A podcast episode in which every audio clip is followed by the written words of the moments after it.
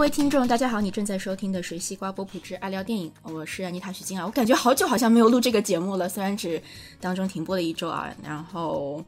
对我们今天想跟大家聊一聊《X 战警：天启》啊，请出今天的两位嘉宾。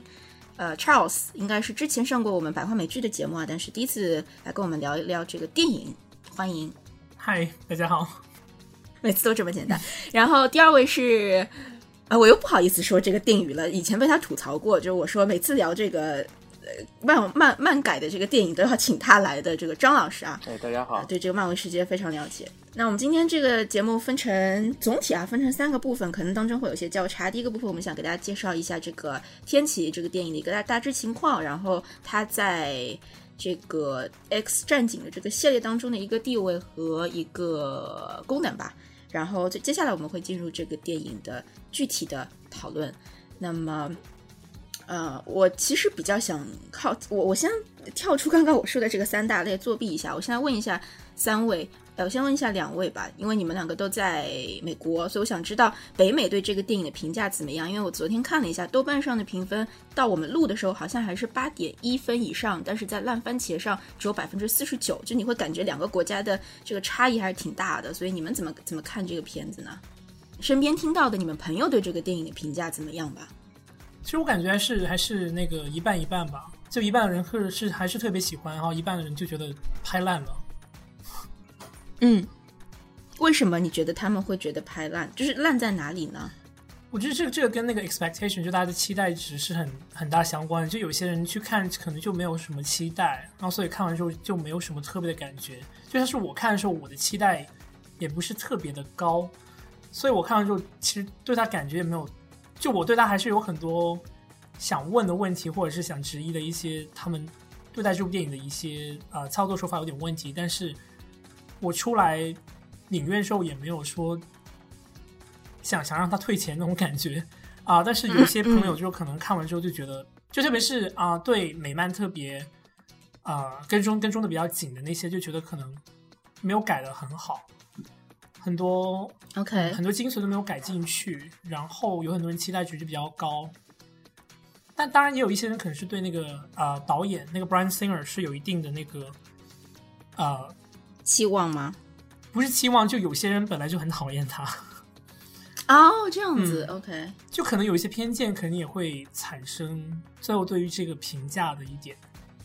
，OK，那我觉得还蛮神奇，因为他之前也导过两部，已经导过两部这个相关的 X 战警电影。嗯，对。而且，anyways，待会儿可能会聊聊到啊。张老师呢？我我先说一下我对这个电影整体看法吧。我觉得就是。呃，就是它应该是，就是这个电影算是一个交了的合格的作业，就是我的观点看，就是作为一个作业来说，可以打七十分到七十五分之间，就是它它还不错，它的整个故事比较流畅，也没有什么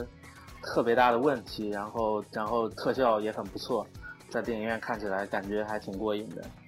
但是它就是，但是很多从从就从漫画的角度来说，很多东西感觉它处理的不是很好。就是我认识的有一些，就是网上对他有意见的，都是一些漫迷。这是他首先处理的第一件，他们觉得天体这么强力的一个 BOSS，好像这就就开场就这么容易就挂了，感觉挂的有点特别不可思议。就就就就就被凤凰女开大，就一下就给秒了，然后大家就觉得好像就觉得说死的是不是太容易了。第二就是感觉他前期剧情稍微有那么一点点拖沓。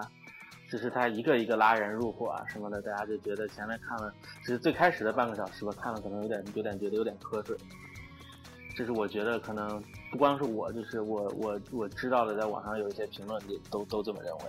所以它其实不是说中国和美国的差异，可能是你是不是这个 X 战警本身的一个粉丝，可能会导致你对这个电影的一个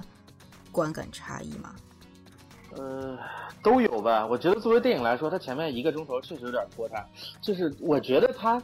很多部分是为了，因为它有很多它的卡斯很不错嘛，它有很多很不错的卡斯。我觉得它有些故意加戏的成分，给我的感觉就是 就是就是 Jennifer Jennifer Lawrence，我觉得前期有点故意加戏的成分，没有什么意义，非要给他前面加一些戏。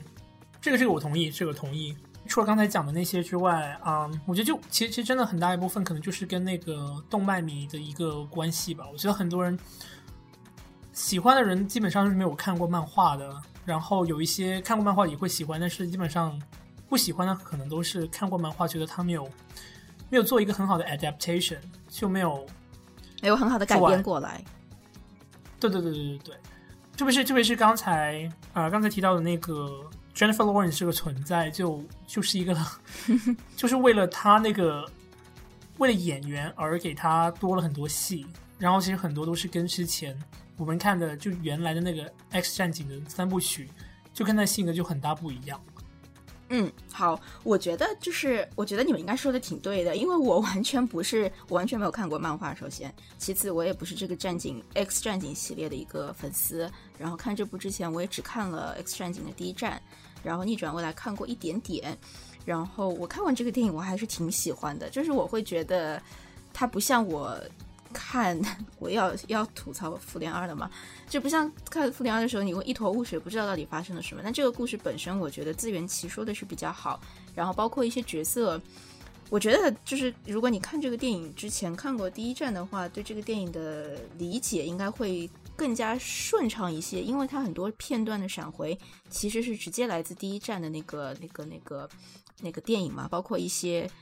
呃，剧本当中用的梗也是直接第一站当中引过来，所以我觉得对我来说，我不是一个粉丝《X 战警》的粉丝，也不是他漫画的粉丝，所以我看这个电影不会对每个角色有多大的期待。我觉得他至少故事讲的挺完整，尤其我喜欢的一点就是每一个角色都有相对足够多的一个发挥空间嘛。就对我这样不理解人物人设的人来说，我可以比较有效的知道啊每个角色。和每个角色之间的关系以及他们各自的技能是什么？这一点上，我觉得他他把它讲清楚了，其实不容易。这一点上，我还是蛮喜欢这个电影的。那么，在我们进入这个电影的背景的介绍之前，大家还有什么总体感受方面的东西要要要分享吗？啊，我就我就补充一点，我觉得我没有我没有说不喜欢这个电影，我看完还是觉得这电影拍的挺好的。就是我实在是觉得这个电影，呃，他用了这么强的一个反派，包括他的卡斯，还有他的。能够动用的资源，他应该应该能做得更好。反正我的我对他的希望值是很高的，因为我看完那个那个《Days of the Future Past》就上一部之后，我对这一部电影期望是很高的。因为你很少看见，呃，就是超级英雄电影里面会动用这么厉害的一个反派去去。去去去，就是会动用这么厉害的一个反派，所以你看那个《X 战警》三部曲里面，最前前前三部曲里面最强的反派就是万磁王，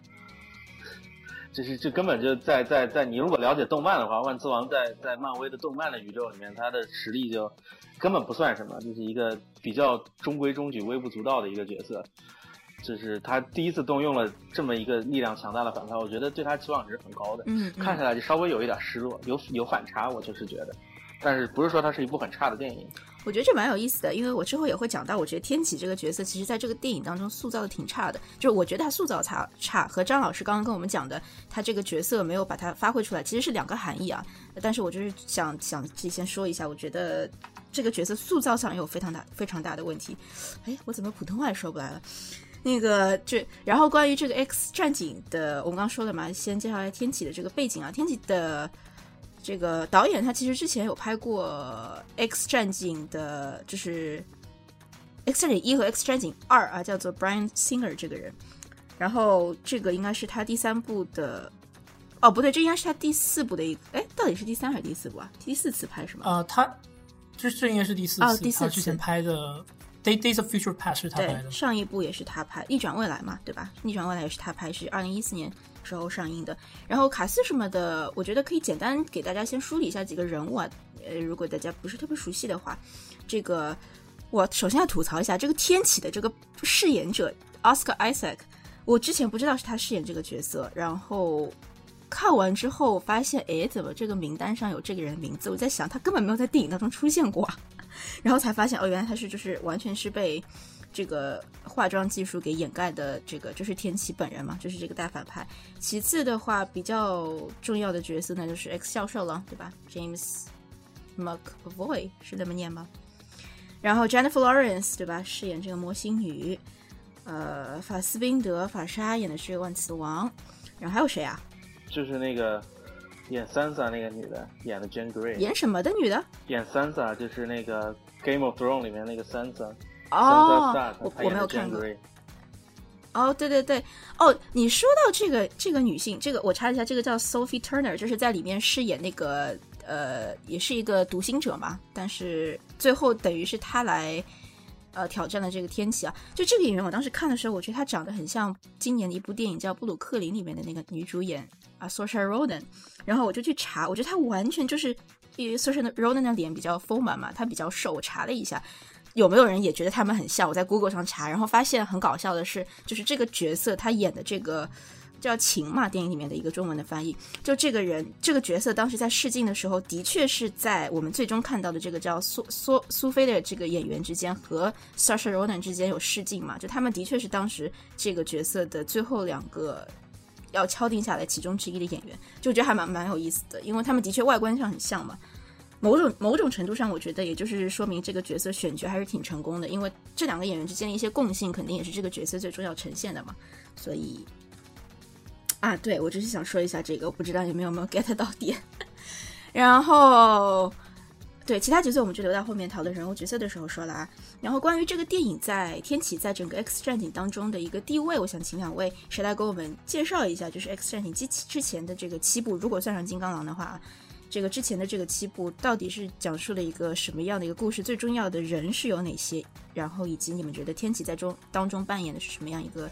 角色吧？谁来给我们介绍一下呢？呃，那我说一下吧。我觉得要看这部电影的话，你就是如果你只想懂这部电影的话，你把《Days of the Future Past》和《First Class》给看了就行了。就第一站和逆转未来。对，如果你要想懂那个山洞里那个梗的话，你要把金刚狼的那部独立电影给看了。金刚狼的一吗？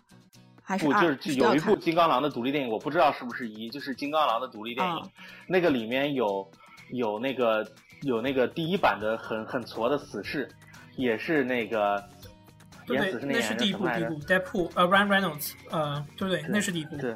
，Ryan Reynolds，对，也是他演的，就是就是是一个非常挫的死侍，就是这个死侍出来，大家都觉得。就是二十世纪福克斯要完，就是一定要把赶快把版权还给漫威。要你你如果想了解那个山洞里那个梗的话，就是为什么金刚狼会在那儿，你要去看那部电影。但其实其实可以可以用一两句话解释完就可以了，其实不需要把整部电影看完。嗯，对，就是就是金刚狼在那儿被做实验，然后那个那个抓他们的那个 Colonel Striker 是个大反派，就是最大的反派，他是他是贯穿 X 战警。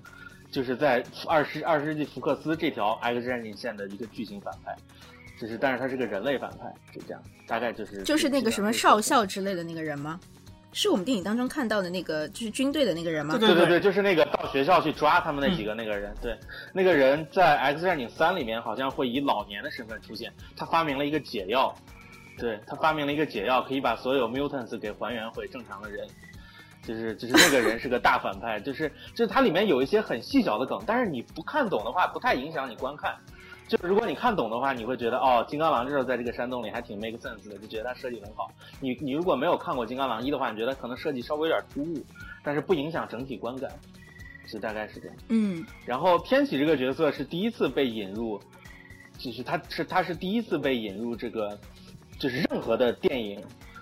或者电视剧，就是就是在在在在漫威的宇宙里面是第一次被引入，这个这个这个东西。天启这个角色本身是一个非常强大的，就他戏里面有介绍了，这个人是一个第一个变种人，然后然后他他有一套非常古老的仪式，完他可以转生，他每转生到另外一个变种人身上，他就可以获取他的能力，所以他有非常多的能力，而且他能力超级强大，就是就大概是这么一个故事，就这么一个人物。嗯，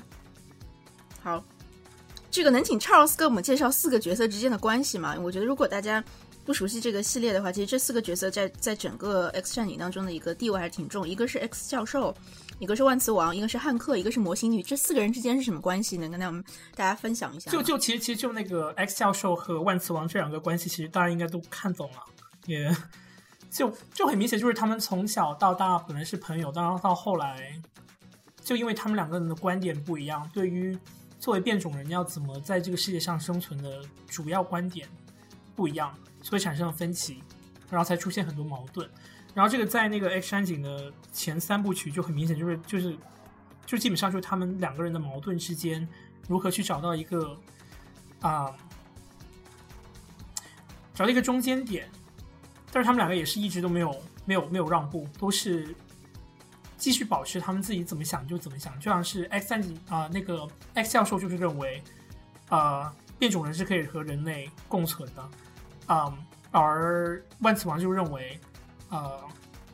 变种人必须要把所有的普通人都给弄死，或者是用其他不同办法让把他们也弄成变种人之类的，然后才可以让他们理解他们的痛苦，因为。因为其实看这集《天启》里面也发现，就基本上，呃，万磁王他的他身边就很多啊、很很悲惨的故事，就基本上他跟什么人接近，基本上都会基本上把他们弄死啊，就各种不同的原因，嗯，然后讲到那个野兽和啊，呃，这是怎么翻译？mistake 是什么？呃，模型模模型模型女型女。OK，就野兽和模型女，他们两个的存在其实就是属于啊、他们是很明显看得出来是变种人的存在。就就那个呃，野兽是在打打打打一些针，或者是做吃了一些药之后，就可以看上去像是很正常。然后呃，我之前怎么讲的，好像觉得很哲学的样子，就是他们呃这两个角色存在，就是想让观众看到他们是属于不是看出来很明显的变种人，但他们想展现出来他们的那一幕的话，也是可以展现出来，因为跟万磁王和呃 X 教授不一样，因为他们两个完全就会隐藏下来，完全不需要显示出，而野兽和呃模模模模型女。就他们两个是在生气啊，或者是在碰到一些情况的时候，他们就会自动的就变回了他们变种的那个样子。嗯，然后他们两个的关系其实一直在这个剧中，在在三部曲里面其实没有怎么提到，但是在在原来三部曲里面没有怎么提到，但是后来是在自从那个 First Class 里面就把他们两个就暧昧起来了嘛，这就他们两个的关系就就是属于他们互相懂对方，然后就觉得他们可能可以在一起的那种感觉。嗯，他们就属于算是就咱们新版的 X 战警里面的一个爱情的支线吧，我觉得。然后因为因为 Jennifer Lawrence 是个演员的原因，所以就他的戏就多了很多。嗯，就就这样吧。啊，嗯我其实比较好奇的是，我其实比较好奇的是模型女和万磁王之间的关系，因为在最后那一段，其实你可以看出他们之间是有一种，就他电影里面没有明说，但是在之前一定是有铺垫，他们之间的关系到底是什么样的呢？就是你要就是你要聊关系，肯定只能聊他们在这三部里面的关系嘛。就是嗯模型女在在在第一部里面，因为这个这个这个部片子设定是模型女是跟叉儿教授一块儿长大的，就是他们两个从小孩儿的时候就一块儿长大，但是就是就是就是但是在第一部里面，模型女就等于是被那个万磁王的。就万磁王一开始是被 Sebastian 的理念所感召，就是就是嗯。就是第一课里面那个反派，就是万磁王就比较接受他的那个，虽然万磁王一直要杀他，因为因为因为他一开始帮纳粹德国，等于在奥斯维辛迫害了他的家人，所以万磁王一定要杀他。但是万磁王同时又比较接受他，就是那一套变种人应该比人类更强大那种理念，所以万磁王杀了他之后，就把他头盔拿了，等于就变成他了。所以魔形女就是在第一部就越来越倾向于万磁王的观点，他就不太接受叉教授的观点。然后他跟野兽之间的关系比较哲学，因为他们两个正好就完全不一样。野兽是他他他的他的他的本体是一个蓝毛的怪物，但是他每天给自己吃药打针，让他变成自己人的形状。然后，然后那个魔形女是她虽然可以随时变成人的样子，但是她更 prefer 是自己那个变成蓝皮的那个本体的形象出现，所以他们两个的关系比较哲学，他们两个的想法完全不一样。然后然后所以就很嗯明显一个。对，就出现很明显的反差，就在天启的时候，啊、那个模型女就变成了像是野兽的那个观点，就一开始就是他也在隐藏自己的那个身体。所以说我看到就是天启之后下一部之后应该是金刚狼三吧，如果在整个系列当中，嗯，应该是，就是你看他最后那个彩蛋也是，就是他等于是拿了金刚狼研究的血液，可能要做什么实验之类的。说到这个彩蛋，我觉得真是讨，我想吐槽一下，我是在我们家附近的一个小很小的一个电影院看，然后看的是夜场，结束的时候将近十一点了，然后就发生一件很搞笑的事情，那个扫地的阿姨就来说：“你们是不是要看彩蛋啊？当中的那个字幕滚动有八分钟啊，要不我帮你们跳过吧。”然后他就真的找人跳过，然后直接放完那个就是演员名单滚到一半嘛，然后他就太时髦了，还知道彩蛋。真的，那必然啊，就是他已经看了无数场了嘛。对，然后我觉得这个还蛮好笑的，第一次遇到这个。对，那么下面我就想进入这个天启的这个电影的讨论，然后我还是想分成两个部分吧，就是我还是想从人物设定，就是不不涉及太，虽然我们刚刚已经说了很多剧透嘛，但是从电影本身啊，我很想知道你们觉得这个电影的故事的一个节奏掌握的如何，以及包括它电影当中各个人物的发挥怎么样。还有就是 C G 的技术，你们觉得在这个电影当中呈现如何？因为它当中其实从一开始就还蛮激烈的这个 C G 的呈现嘛，就是在埃及的那个金字塔的那个部分。想听听你们对这个电影的一个非就不涉及剧透方面的一个讨一个一个看法一个评价吧。我我观点我观点就三部分，第一个呢，我就觉得前期太慢，他要一个一个收那几个人，我觉得这种处理太没有必要了。当然，他可能是因为他要、他要引入暴风女，可能他要把这几个角色都引入，他未来有用，他可能有这种处理。但是前期就是就是就是就是大概在电影进行到十几分钟，我说跑出去一趟接了个电话，回来二十几分钟我还是能看懂，这是韩剧的节奏。就我觉得这一点，嗯，真的是韩剧的节奏，它前面三十分钟就非常不太好，我觉得这是第一。第二就是它结束的时候，它它结束就是就是每次都是凤凰女开大，我觉得 有点偷懒。就是什么就是有什么解决不了的问题，就凤凰女开个大，如果不行就开两次，这 就特别无就就就特别无语。他这个处理的方式让人觉得，对，就是就是你有没有更好的处理方法呢？可能没有，但是你这个方法实在是太偷懒了。就是每次都是、都是让 Jane Grey 去开一次大，反正我是不太喜欢他这个处理的方式。我觉得导演应该在怎么处理，怎么把天启这，你甚至可以一集不打完他，对不对？你把他逼退，你想个什么方法处理？我觉得这种大反派，对吧？他他他值得你用多集去呈现这么一个反派。天启是一个很复杂的人物，他有自己的那一套逻辑啊、理念啊，什么都是都是很复杂的，所以一集就这么把他写死了，我觉得稍微有那么一点遗憾。你确定他他真的死了吗？他不会自之后被复活吗？他被凤凰女打成物质形态了，怎么复活啊？主要是凤凰女嗯，凤凰女，凤凰女，凤凰女打人是直接把人打成原子的形态，这是这是他的能力。他的凤凰女没有超能力，她的能力叫做宇宙级别的能量，对就是她可以控制所有能量。这这个人是个变态，就是 X 战警有任何解决不了的反派，有什么解决不了的问题，就只要让凤凰女开一次大就可以解决。他就是个 bug 他什么都啊可以解决，他就是个 bug 对。为什么要严重的 bug？你说？哦，我想问，为什么要叫这个琴叫她凤凰女啊？这个名字是哪里来的啊因？为她开大的时候就变成凤凰的形态。就他嗯，哦，就是两个有，对对对，对金因为它叫黑弯 OK 黑，它变成一个金色的对，他叫黑暗凤凰嘛对，Dark Phoenix。嗯，对，它黑化了对黑化的凤凰黑化了之后叫黑暗凤凰。对，反正就是，我觉得它的处理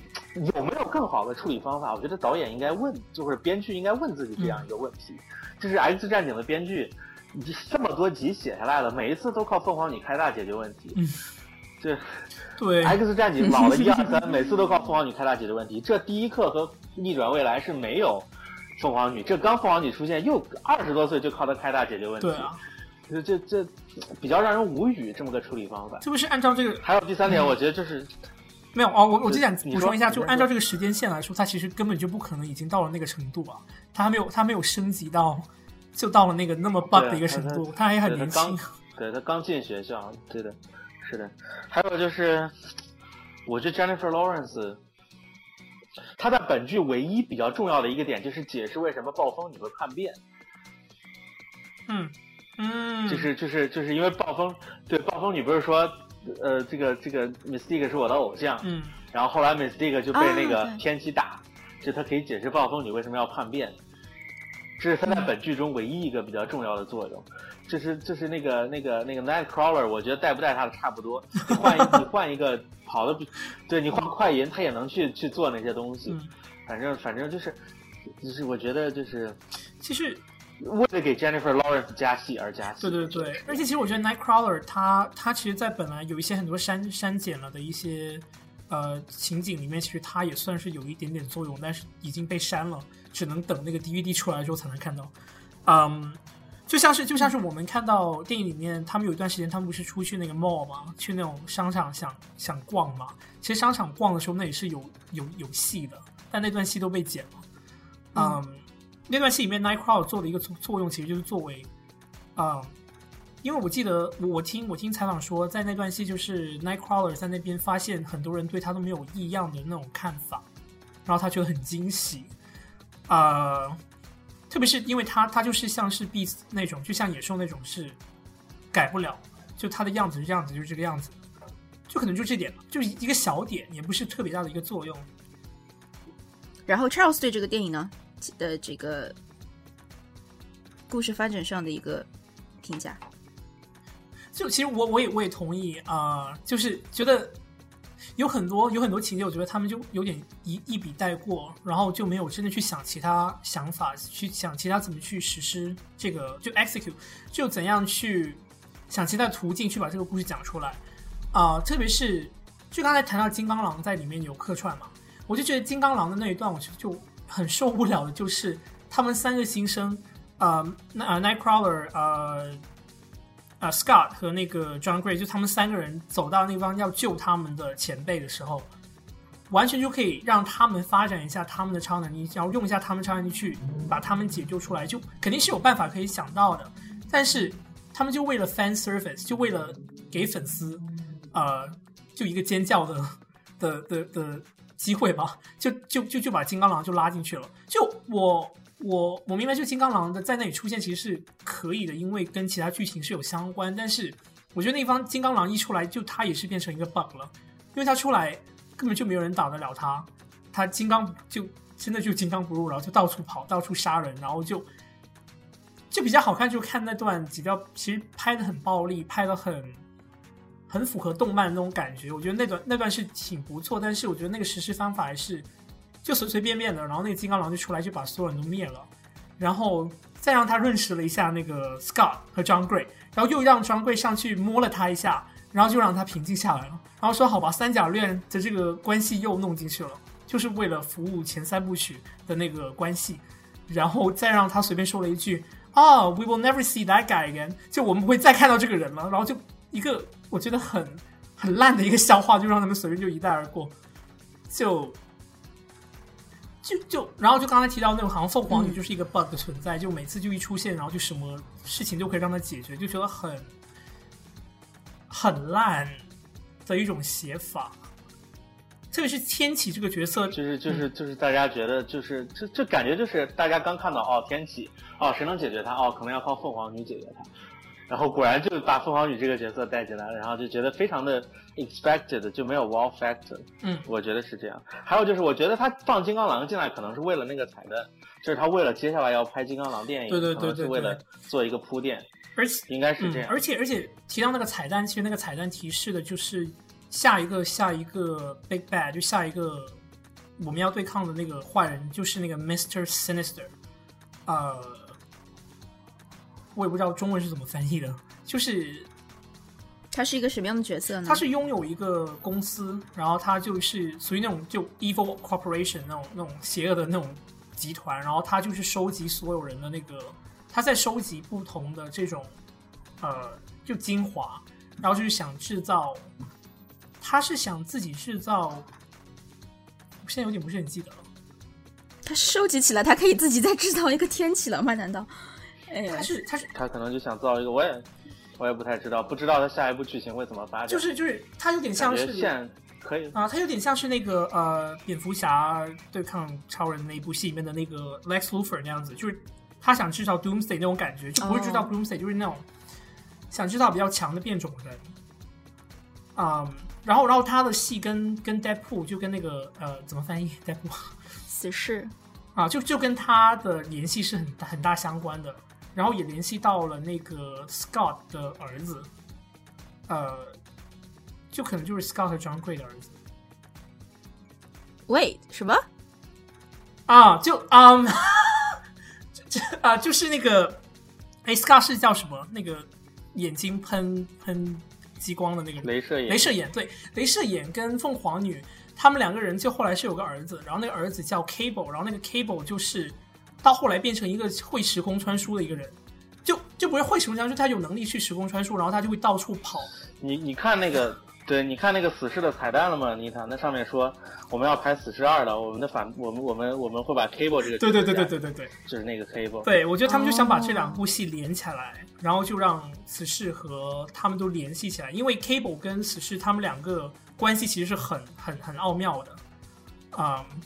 因为死侍肯定要拍二，我觉得他票房这么成功，他肯定会拍二，所以对，可能会把这个角色加进来，让这个角色就这个角色可以同时在死侍的二和 X 战警下一部里面出现。对，可能会这样，就是这是一种推测，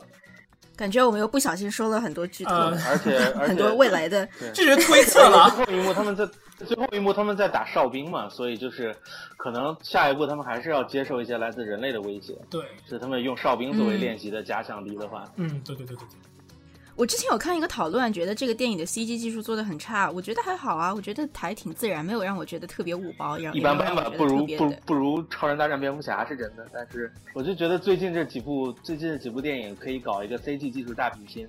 对吧？超人大都是都是拳头产品，超人大战蝙蝠侠、嗯 X 战警。那个美队三还有马上要上的魔兽，对不对？我们可以啊把这四个电影的 CG 技术横向比较一下。我觉得现在超人大战蝙蝠侠可能更胜范畴。其实不就是谁谁家最有钱，就谁就做的最好吗？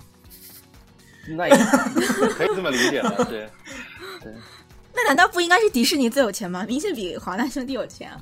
施耐德就是施耐德这个人，对于 CG 他有一种比较偏执的热爱。嗯你看施耐德做的那些电影，你就知道他可能比较愿意去钻这些东西，他比较用使用 CG 比较有心得，所以我觉得这可能是 BBS 比较比较好一点的原因。但是美队三也不错，美队三也不错。你讲到这三部电影，其实我发现最近的超级英雄电影开始探索，都开始探索，其实一直在探索这个问题嘛。但是最近因为这个电影上映的特别密集，所以你就会觉得这个问题出现的频率特别密集，就是它还是在最终还是在讨论人和就是 aliens 和不是人的超级，你可以说是就是一种异形的一种存在吧，就之间的关系嘛。就是我觉得看这部电影，就是天启，我觉得一个比较呃比较大的一个问题是什么呢？它像美队三一样，也像蝙蝠侠大战超人一样，也是在探索这个世界到底应该由谁统治嘛。当然，你看到的那个过程，打斗的过程已经是超级英雄内部的一个打斗过程，但是他们为什么要打的最终目的，是因为要决定到底应该是谁统治世界嘛，对吧？所以我觉得天启这个。电影里面存在的一个很大问题，就是他对于天启这个人的一个塑造，我特别不能买账。就是看完这个角色，我对他是没有任何感情关联的。他死不死，其实我觉得无所谓。我不知道你们是怎么看啊？就是我觉得，甚至乃至于他这个角色，我都不想知道这么重要的一个角角色。我觉得，理论上来说，我应该很想知道到底是谁扮演这个角色，他的演员是谁，对吧？看完我都没有这种感觉，以至于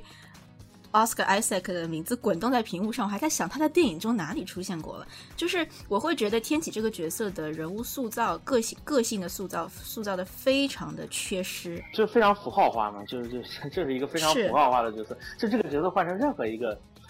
反派都可以做到，就是就是他这个想法，他这个逻辑，对吧？你前三部里面的万磁王不就是这个想法，就是这个逻辑吗？对不对？嗯，然后然后包括、就是包括什么嗯用那个、用那个 cerebral 去杀人。对不对？这个这个第三部里面嗯不也是吗？是的是都是老梗，他都他一直在用老梗，就是一种很挫的手法，就是、嗯就是这这编剧不上心，你只能这么理解。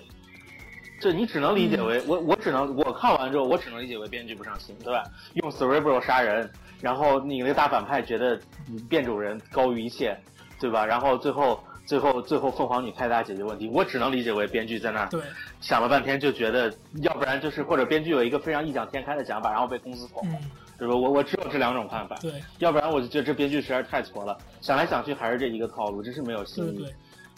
我同意，真的很没有创新，而且有一个很大很，其实它有一个很大的利用空间嘛，就是在这个电影正式那个就是电影片名上来之前，不是有一段大概一两分钟吧，大概是大概是这个几千年前这个埃及、呃、没有几千年前几百年前那个就是就是在埃及发生的一个故事，就是那个时候天启就是等于是沉睡了嘛，对吧？一开始那一段，其实那一段完全是可以用来去阐释这个角色到底为什么会变成他想统治人类的这样一个角色，就像我们看到万磁王一样，他为什么会在正正正反派之间游离，其实是不停的有原因的嘛，就不停的有亲人他被杀害，引引发他内心的这个愤怒嘛。那这个角色天启这个角色，我觉得完全也可以给他一些人性化的一些呃修饰吧，就不要让他这么的符号还化。我觉是那句话得看完，还是那句话，他强行给 Jennifer 嗯 Lawrence 加戏，不然如果把 Jennifer Lawrence 的戏份移到天启上，很多东西就可以做到。对，就是、嗯就是他作为一个主角，你不能给他剪戏，他好几幕戏都毫无必要。比如说他到学校的那部分戏，他有什么意义？对，他带着 Nightcrawler 到嗯学校里，就又跟汉克说话，又跟那些人说话，就没有意义的戏份。对对对，对，而且我对他，我对他存在一个最大的问题就是，他他他他根本上基本上只好像只用过他能力两次，他整部戏只用过两次他能力，我所记得的，就就为什么他在那里，就就他就等于就是一个战士，然后就出来就帮忙打，但是他基本上就没有用过他能力，就这个就跟他本来那个性格一点都不一样，他嗯他的人设本来就是一个很很很奸诈，就不奸诈，就是他就是个很。就是通过这个他能变形的这个人去欺骗别人，这个是比较重点的一点。然后他在这里他就变成说、啊，不要了，我我要我要我要变成真实的自我，所以我以后都要变成蓝的，然后就都是蓝蓝蓝色，就这个样子就好了，就有点奇怪。嗯，就是强行把他提到这个位置的，因为当时签这三个人都是签了好几部嘛，所以你也不能不用他。嗯对，对，我觉得这几个人人物塑造里面，只有法斯宾德的那个、那个、那个万磁王是成功的。对，就是你把悲剧其实你把悲剧元素加进去，对，只有他的这个角色是成功的。叉教授，呃，六十分，就是你基本把这个人物 给给，因为大家对于大家对 X 教授理解就是这正正面光明的形象嘛，嗯所以他塑造的也还可以。但是我觉得其他角色都很失败，就只有万磁王是成功的。对他花了很多琢磨在万磁王怎么又黑化了这个上面，我觉得还是可以的而。且而且擦教授居然被嗯软禁了，就，唉，唉，不可想象吗？对，就是就是，你想想，他们他们四个人，他们他们四个人，包括天启，就他们抓走叉教授的时候，没有一个人在戴那个头盔。就是如果只有天启可以抵抗叉教，就假设剧里也没有交代天启能不能抵抗叉教授的心灵控制，叉教授至少可以控制剩下四个人。好像有道理哎。对啊，就是就你仔细想，这个这个剧里面很多梗的，就是你想想他当时能不能控制剩下四个人？喂喂喂，叉教授不能控制啊，他只能读心啊，他能控制啊？他怎么不能控制？他就是能控制啊能控制了。他有心灵哦控制，对啊可以心灵控制别人啊。就我之前看到一个，我之前哦看到一个笑话，就说，哎、我们怎么知道他开的那个学院其实是真的是帮人的呢？他有可能他一直都在控制所有学生的想法。对啊，就是他他他他的控制体现在哪里啦？我怎么不记得他有控制？这就是这部戏很失败的地方。第一部他 First Class 里面一直在控制别人啊，他 First Class 里面在控制人啊，嗯。他很多都是靠他控制人去解决问题的呀。啊，对对对对对，我想起来了，对啊。是是是是，你你不是你你想想，他他把他把那个谁的那个。记忆全部消除掉了呀，他最后把那个记忆还给他了，那个就是、嗯。就是那个操控啊。对对对对对对，就是就是这很简单，就算天启，就我们假设天启特别强，对吧？天启假设他能力很强，能力低的变种的能力对他不起作用，那他总是可以控制剩下四个人的，他可以肯定可以控制万磁王，不然万磁王不会每次都戴那个头盔。嗯讲道理，对不对？嗯，就是他如果能控制万磁王，当时那控制那四个人，他就不能稍微让他们打一架吗？对不对？你这样想想，这个剧情就说不通，很多剧情都说不通。就是编剧实在是对超级英雄，有时候就是为什么漫迷看这个东西和其他人看这个东西不一样，就是大家看这个东西就觉得，哎，他为什么不用这个能力？他明明有这个能力，他天天在用这个能力，在电影里那个地方他就不用，大家面漫迷就觉得特别不可思议。嗯，就是就是这样，嗯漫迷为什么会觉得就觉得这个片子可能不是那么的尽如人意，就是这样。就就是嗯嗯，他必须得让故事拍下就去，就写的太 convenient 了。一切以剧情服务，对就是，唉，嗯，是这样，就是有时候你也理解，有时候你说我们就是也认识几个，感觉认识几个写剧本的，就觉得他们也不容易，但是但是看到这种电剧情设计，还是觉得好蠢，对，真的就。我也写剧本，但是就就所以就你本来写的时候就不要把他们写的太 bug 了。你把它写 bug 了之后，你就很难解释有一些事情发生。嗯嗯，哎，我其实还蛮喜欢这个电影当中天呃不是天启快银的那个那个那个就是一个形象的一个展现吧。就是嗯我不知道他在之前的 X 战警当中，就是这个角色出现的时候，他的戏份有没有那么足啊？就是我觉得这一部里面是给了他很足的戏份的。嗯，你看那个逆转未来里面也有一段跟这这个里面同样的戏份，就是他把他嗯把时间等于基本上定住了，因为他特别快，可以把时间定住，然后就去做好多好多事情，就这样。对，我觉得这个角色还是还是挺有意思的，就是对对对，就他很巧的一点就是在于可以展现技能的同时，也展现他的个性嘛。嗯这个我觉得是挺挺难得的。就觉得 Chris Evans 这个角色就是就是属于拍可以拍的很爽，然后他也其实也有一点点 bug 的存在，但是就因为他 bug 的，但拍他拍的拍的很好，所以大家可以原谅他这个 bug。对，反正就是你看快银这个角色就不那么脸谱化，跟天启比起来，他这个角色甚至你觉得比我觉得比什么镭射眼这些角色塑造都还要成功。对，同意。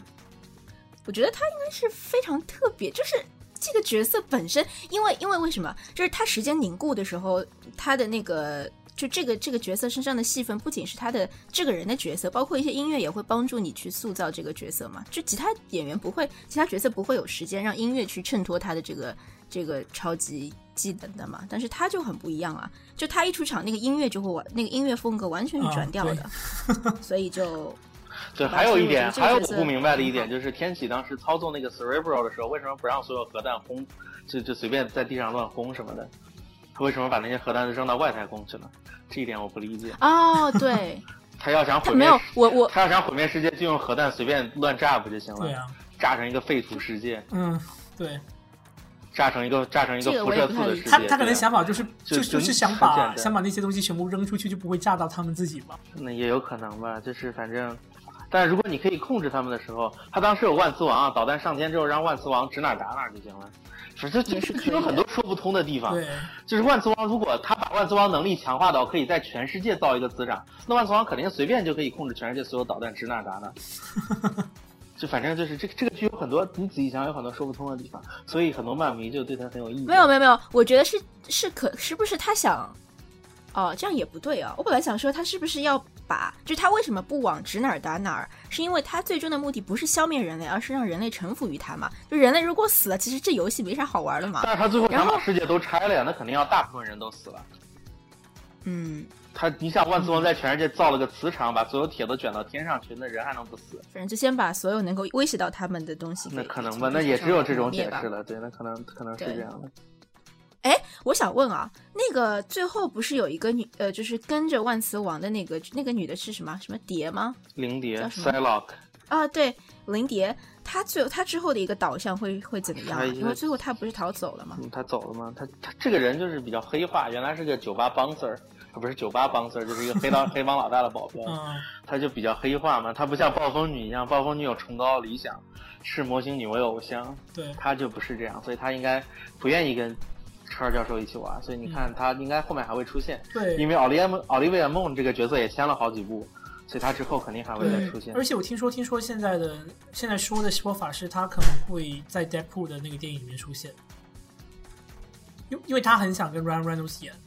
因为啊，这就讲讲一个小小的那个 news，就是之前选选角色选 Deadpool 的女朋友的时候，其实本来是要她演的，是要 Olivia Mom 演的，然后最后因为他可能觉得演他女朋友这个角色太烂了，然后就算了，然后就就去了那个 X Men 就演这个人。哇，这这个这个演员好老哦，我查了一下。这演员对年纪年纪不小了，她在威斯康星州很出名，因为她的男朋友叫 Aaron Rodgers，对是 Green Bay Packers 的四分卫。嗯，然后，然后如果看真人秀的人，Aaron Rodgers 的弟弟现在在《The Bachelorette》里面，对，Aaron Rodgers 是本周偶像，好吧？本周没有人不知道 Aaron Rodgers，本周每个小孩的卧室里都有一张 Aaron Rodgers 的海报，真的。真假的、啊？你房间有吗？我房间也没有，本周所有小孩，你房东的小孩的，因为我工作原因，我经常去，我我工作原因，我经常去一些小孩的家里嘛。Aaron Rodgers 海报哦，对，，Aaron Rodgers 海报，每个房间里都有一张。呃，上次群里面你是不是说 Charles？你是不是说关于版权你有什么想想想到的东西啊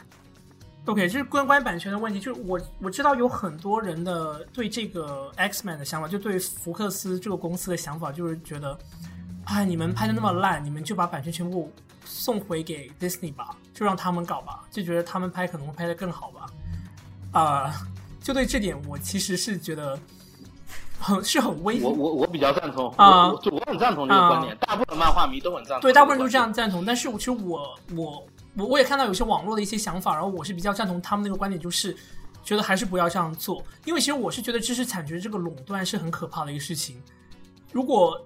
如果 Disney 其实他们的知识产权已经够多了，然后如果还把这个让给他们的话，就我觉得以后所有的 Marvel 的超超就超跟超能英雄有关的故事都在他们那里的话，那个那个基调我觉得都都会基本上都会一致。然后那个基调就我觉得，如果你扔给 Disney 的话，我觉得他们很很很很难会去拍一个 R 级的一部电影，就特别是一个就讲讲 Deadpool，不会啊，我觉得不会啊，我觉得很多迪士尼电影都都挺都挺都都有，就是就是他们暂时不这么拍，是因为没有这个必要。但是如果有这个角色的话，我觉得你像那个呃《银河守卫者》，他处理的就很好，就完全不像他以前拍的所有电影的风格。对，但是那个原因是因为他们选了一个导演的原因，然后就就就我我对，这对对就但是他会给他会给导演发展的空间嘛？我觉得。对，但是我的想法是因为他们他们如果全部都弄在一个同一个世界的话，就很多很多很多限制在里面。就其实现在看到很多，好像说现在 CW 看到很多全部 DC 跟 DC 英雄有关的一些电视剧，他们就互相之间都有一定的一个限制性存在，因为他们全部都是都是都是在同一个 universe 里面存在。就这个在出现 crossover，就出现一些节目可以两个人互演的话，那种关系其实是很好，对于观众来说很好。但是有的时候对写作来说，或者对于就是讲故事来说，其实是有很大的一个限制。我觉得如果把那个故事全部还给那个 Disney 的话，就就没有一个多样性的存在，因为就我知道他把那个那个叫呃那个叫什么啊、呃 Fantastic Four 拍烂了，但是他也把那个 Deadpool 给拍好了。我觉得我我我是觉得 Deadpool 拍好了，嗯，但是我觉得 Deadpool 拍好了，你把这个这个这个这个 credit 给，呃，这个 credit 给给二十世纪福克斯是不好的，因为这个剧当时刚开始拍的时候，二十世纪福克斯特别 skeptical，对对对，钱也不给，然后各种人员都不到位。对 Deadpool 完全是基本就是靠自己，他还在他还在片头的那个字幕里面吐槽了这件事儿。对对对，没有这就就我觉得不应该是说说 credit 应该不是二十世纪福克斯的，应指定只能肯定应该是主创的。对我就是 Ryan Reynolds，他他为这部戏投入了很多的心血，包括导演在内。他虽然第一次拍电影，就我也没有把那个 credit 全部让给那个福克斯，我是觉得，因为是在福克斯那里发展，因为他们也是在那里受到很多那种 executive producer，就是上面那些人的那些严谨的那种要求，然后他们他们也接接受到很多那种就很很困难的情况，就像是 Avengers Two 啊，就就拍那个呃呃 Avengers 那个复仇联盟二第二部的时候。他们也拍的很很郁闷啊，因为他们那个时候上上头也是给了他们很多压力，然后拍那部戏的 Joss Whedon 当时他们也觉得很烦，就不想再听上面的人讲，所以他才没有再拍第三部，就是这个原因。因为我觉得一些戏就就算福克斯再怎么严谨，再怎么不想不想拍什么样的戏，到迪士尼，我觉得那边其实更严重的，因为他们很多东西都很嗯很，他们管得很严。特别是他们想做这个 Marvel Cinematic Universe，他们什么东西都要管得一清二楚，你不可以有一点点的不同。然后很多时候，如果把故事交给了他们手中的话，就很很多很很大机会就会弄出一些很很差的故事。因为其实很多人也很讨厌美队一，有些人也讨厌 Iron Man Three，就那些也拍的很烂啊。但大家大家说的不是很多的原因，就是因为对比起 DC。或者是对比起其他，对比起福克斯来说，他们还是拍的更好的。这是一个作为一个对比。我觉得我对，嗯，我觉得问题是这样的，就是你把你把 IP 交给一个厂商统一开发，肯定有好处有坏处。嗯，但是我觉得好处肯定没有坏处大。为什么？你看 Marvel 之所以它的它的这它的它的算是因为超级英雄电影这个 IP 的开发肯定是迪士尼头一家。说起来，这最近十年。从钢铁侠从绿巨人开始到现在，它有了复仇者联盟二，有了美队三，嗯、这迪士尼开发的头一家。他为什么？我觉得为什么开发的好？因为他在有条不紊的按照步骤和程序去开发，这样他即使砸了那么一两部，你人做的电影，他总是有可能砸的。就是你说钢铁侠三，他当然他他烂不烂？我他他烂，对吧？他肯定是烂的。但是但是接着接着你又能拍一两部好的，就是大家就不是很在意有那么一两部烂的，而且最关键是它非常成体系，就是这部烂的，但是你如果把它放在那个体系里面看，它就不那么烂，因为它总是覆盖了很多点。就比如说最近你看《美队三》里面，马上把这个蜘蛛侠给给给给给交代出来了，我觉得这个就很成功。你如果单独再拍蜘蛛侠电影的话，你要花很长时间去交代蜘蛛侠的背景，去交代他的什么能力怎么来的，什么乱七八糟。但是现在他在《美队三》里面一出现，你下一部电影直接该干嘛干嘛，直接就上来各种背景略过，就不像这个，不像不像很多超级英雄电影上来要交代一大堆背景什么乱七八糟，这就是神奇四侠失败的地方，因为他上来要交代一大堆的背景。他没有一个大哥带他进门儿，嗯，那这这这这些这些我都这些我都同意，但是但是我觉得这这这些其实已经在讲有点有点感觉就在讲个例的一个东西了，因为好像说 Batman vs Superman 就那部剧其实也是为什么他给那个 Batman 拍了那么久的那些前戏，就觉得也是在浪费时间，对，就是要交代背景，对对对对啊，但是如果有大哥带他进门，他就不需要交代那么多背景了。当然他有大哥，但是他前面一部根本就没有交代任何蝙蝠侠的故事，这是他自己的问题。我觉得你们说的很多，我觉得很有意思，而且其实都这个讨论很有价值啊。为什么？就是我觉得刚刚听你们的讨论，我就突然想到两件事情，就是我很同意 Charles 你说的，如果是就是一个公司它握有一个 I，它它作为一个 IP 的垄断方，其实是很可怕的事情。我非常同意这一点，就是以最就是所谓垄断的，就是竞争没有多样性，对吧？就不会存在我们现在说。这我我是指在同样一个漫威宇宙啊，漫威宇宙里面它的所有的设定，所有的人物，它就不会存在一个多样性，不会看到我们现在说 Deadpool 是这个样子的，我们看到呃，比如说呃呃呃呃美队又是那个样子的，就是你如果把这个东西极端的想，你可以想到迪士尼其实做过一个非常成功的垄断，就是他手上自己有很多那些。什么各种什么公主，对吧？就是最早最早那些动画的那个这个所有的故事，他做的一个垄断，他做的一个垄断，那很正常嘛。这些 IP 资源本来就是他的，都都不存在说他从谁手里拿过的这个买来的这个呃 IP 都不存在漫威存在的这个问题，因为漫威是迪士尼后来给买买走的。那如果我们就从这个公主的这个极端例子来看好了，没有别的人在拍公主的故事，所以我们看到的过去几十年我们在大荧幕上看到公主的故事。不管是美女与野兽、非公主的故事，还是白雪公主等等长发公主，你看到的所有的这个都是一个风格，就荧幕上是不存在多样性的。直到你现在可能看到什么勇敢，那叫什么勇敢 Brave，冰雪奇缘啊，啊冰雪奇缘，对对对，为什么他们进来？是因为有有皮克斯的加入，所以才有这样的创新。等于说它也是一个内部竞争、内部孵化的一个结果。所以这一点上，我同意 Charles，就是如果真的它全部垄断的话。的确是会造成我们作为观众一个一个欣赏上的一个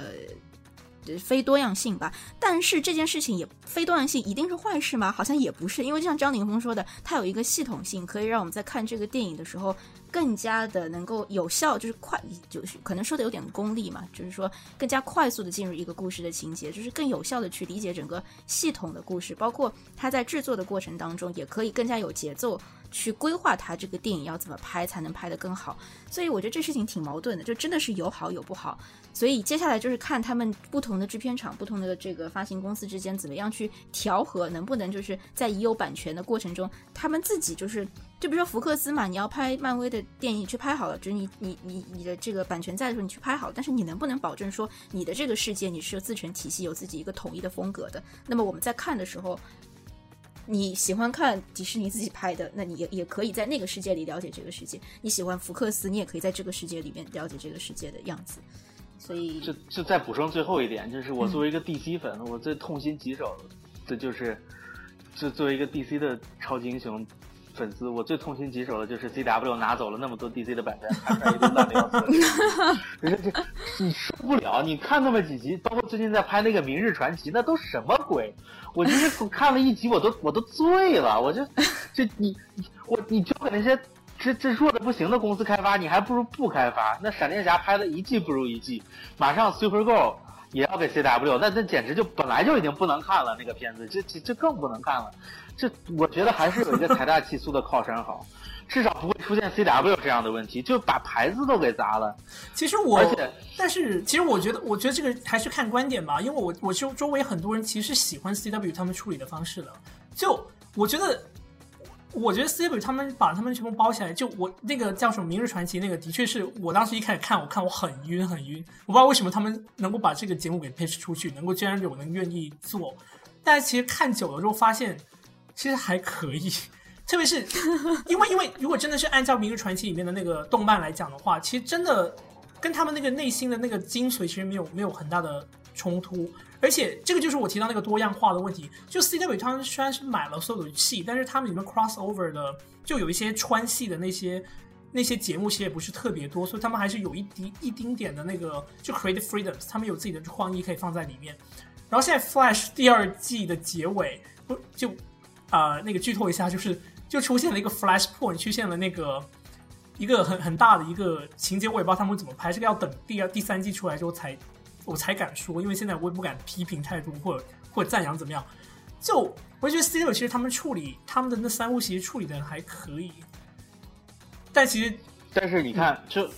但是你看，就很核心的一个问题就是，现在马上要拍那个就是 BVS 之后，他要拍那个正义联盟的电影了。如果 CW 这部分是在。是在整个正义联盟规划里面，他们就根本不用花力气去介绍闪电侠这个角色。嗯，但是不是，他们现在还要 cast 一个新的闪电侠的角色，用一个全新的闪电侠的故事，这样就非常的非常的不 cost effective，而且非常的让观众没有代入感。我觉我觉得他们要学一下他们介绍呃那个呃蜘蛛侠的时候那个方法，就直接就代入就好了，不要再不要不要说太多。而且，其实我觉得电视剧，而且你看那个。电视剧上我觉得特别好的就是那个 Agent Agents of Shields，它跟那个它跟 Marvel 的那个 Cinematic Universe 就若即若离的关系稍微有一点，虽然一直讲的都是感觉自己的线，但是一直都有交集，这个点就很好，就是很多补充信息可以通过那个得出。好的，有意思。我其实没有看过太多 DC 的电视剧，但是漫威的还是看过一些，还是挺喜欢的。对，因为关于这个。这个刚刚讨论这个电影啊，天启，大家还有什么最后想补充的吗？如果没有，我们就结束一下今天的节目了。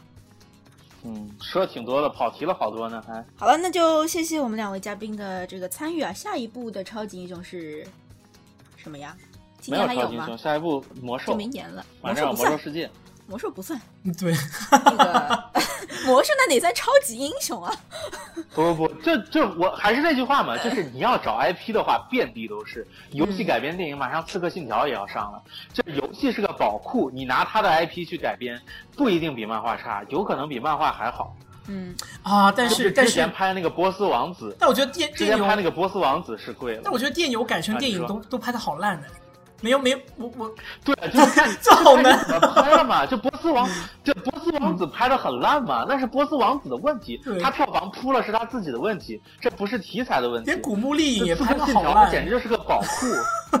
对，刺客信条是个宝库，就就看魔兽怎么样了。反正我觉得魔兽的票房肯定不会差。嗯，啊，我觉得也，我觉得也不会差，对对，但是就看怎么样。但是，但是我有，我有，我有一些已经看过的人，就因为一个月之前就已经很多地方已经不是不是在那个广众里面播，就给那些 critic 看的时候，就很多人也点映，对，就就一半一半，也是一半一半的感觉，就喜欢的人很喜欢，不喜欢那还算正常，嗯。对对对，没有，我觉得这个情况还是好的，没有一边倒说不好，那就是好的。对，因为 IP IP 电影是这样的，你很少有 IP 电影会出现一边倒大家都觉得好的情况，因为它需要你的背景知识有很多，你有时候看不懂，你觉得很突兀，其实就是这样的。而且而且而且，你说大部分 IP 电影的受众都是那些情怀受众，就是因为大家喜欢这个 IP 才去看那个 IP 电影的，就是就是包括超人大战蝙蝠侠，为什么我觉得好，你们觉得不好，对吧？我是情怀粉，美队三不是那个是导吗？肯定是美队三好像是百分之九十几。我见过唯一一部 IP 电影一边倒的，我见过唯一一部 IP 电影评价比较一般倒的是那个，除了死侍之外，是那个呃呃银河守卫者啊，对对对，那个还挺好。那部这两部算是 IP 电影里面评价最好的，就是大概能达到八二开，剩下都是五五开，几乎全是五五开。戴德普当然，就戴德普那是拍的好，那是没有办法的。只是只是，Ryan Reynolds 以后转可以转行当制作人，我觉得他这部片子拍完之后，